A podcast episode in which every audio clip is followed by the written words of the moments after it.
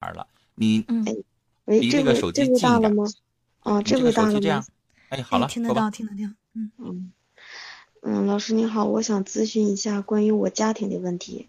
嗯，那个我的姐姐，就是我感觉她有心理心理有病，她对就是她对那个家里人，对我的妈妈，对我，然后对我姐夫，就是嗯总是乱发脾气，就是所有的事情都必须得听他的，然后总是感觉他有理，别人说的都不没有理，然后。嗯然后那个就是，就是他这样发脾气吧，我姐夫能能那个能理解，我嗯妈和我也都能理解，但是对于她婆婆，还有她公公，还有她就是以及我姐夫那那边人来讲，他们是不会理解的，所以说，他家那头人对我姐吧，就是意见特别大，我不姐是，那你总是在你你姐傻呀？当着自己老公面，当着自己妈妹妹面发脾气，我也理解了。当老婆婆面还发脾气啊？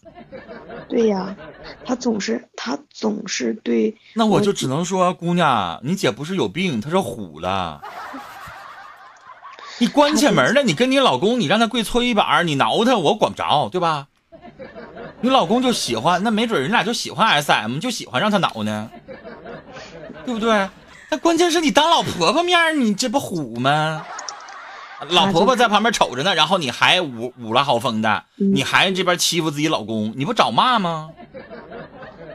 所以说吧，其实有的时候他嘴上是赢得了别人，但是吧，其实吃亏的还是他。那可不呗。然后我你想想，你老婆婆能惯着他吗？对呀、这儿媳妇上房揭瓦呀，这是啊。对呀、你怎么跟你姐说的？嗯，我作为一个妹妹来讲，我跟她说过，但是吧，她呲儿我，你知道吗？被呲儿的感觉也不好，所以说我也不乐意你说。就懒得管她了是吗？对，然后但是昨天又发生了一件事儿，就嗯是她公公和她和她小叔子帮她家干活儿，啥嗯反正就是总体的矛盾就是，她公公和她小叔子就是跟她跟我姐夫之间就是，就是说话语气可能不好了点儿，但是我感觉吧，应该人家那是哥们儿和爷们儿，爷们儿这件事儿你管不着。而且人家是重点是来帮你家干活来了，人家都说不好听的，你就忍着呗，你又没给人钱。对呀，然后人家发表了一点点的意见，他就、嗯他就不的，他就非常生气，他说，呃，反正他就是各种的，就是各种话，各种有理的，这么这么对，这么对，你就那意思，不要让别人掺和。他跟我说一堆多大了？你跟我说一说。我姐今年是三十，刚三十啊，嗯，妈，公屏上好多人说她更年期了都。然后那个，然后陈芳老师，然后那个我那个啥，然后我就我我他跟我他跟我说完，我不发表任何意见，因为我说事业做怎么样呢？工作？他工作呀，他工作在医院工作。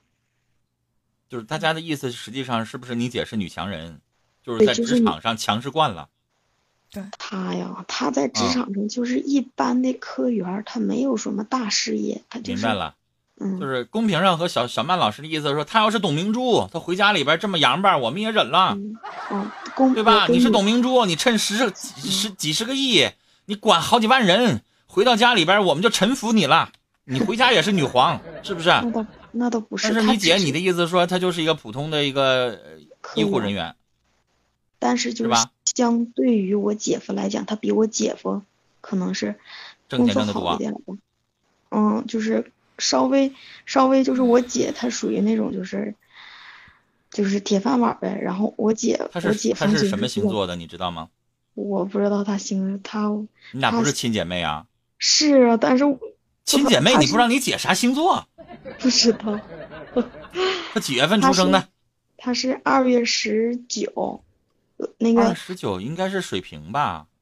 他是那个阴历二月十九提醒九。我一下啊？阴历二月十九，那哦，对，那我还不知道他哪年出生的。你，一一九八八年。哎呦我的天哪！这我还得上我们就上网上还得搜一下。我们平时就是不不太看重那个什么阳历生日啥的，就是过阴历生日那种的。那关键星座是是是阳历呀，星座不知道他啥星座，因为我我就像对，就像征服式神说的，如果他要是天蝎座，他要是处女座，啊，他腹黑，他强势啊，他事儿多，我也就理解了，是他的性格使然。但是你说二月份八八年，然后再加上阳历，你们谁给我算算他是什么玩意儿？白羊吗？白羊强势我也理解，狮子强势我也理解，但是我觉得应该不是。多少？你姐这样多久了？他呀，他就是我感觉我介绍到的他的信息就是说，自从生完孩子以后是三年吧，但是但是因为生完孩子以后这样的呀？嗯，生完孩子之生孩子之前他不这样啊？生孩子之前比这个强点，就是比这个稍微那个啥点，来带着他去看心理医生，但是去找专业的心理咨询师嗯，去首先帮他做一个性格分析。现在很流行的那个乐嘉老师那个性格色彩，看他是红黄蓝绿哪种。然后二一个让心理医生、心理老师给他做一个问卷。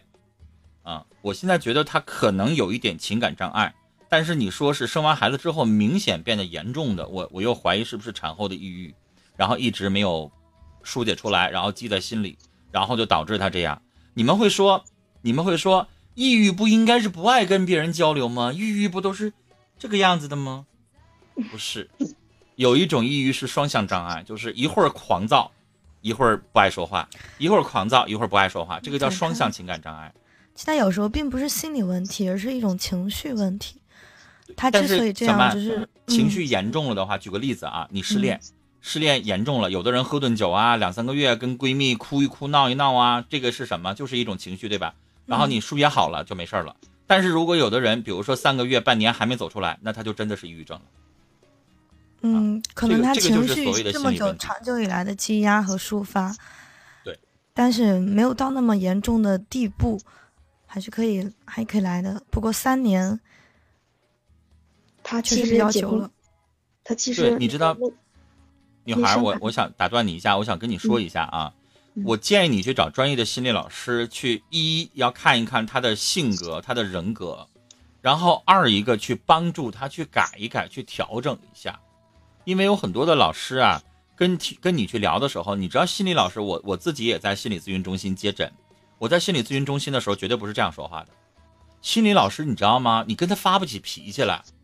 因为我在电台节目直播的时候，我比现在的这个状态我还要来的更紧绷一点。我可能会说，我可能会特别打断你。我在电台，我们一会儿要放广告，我必须在六分钟之内我跟你说完。我可能会说的噼里啪啦的，就是不让你说话，我很强势。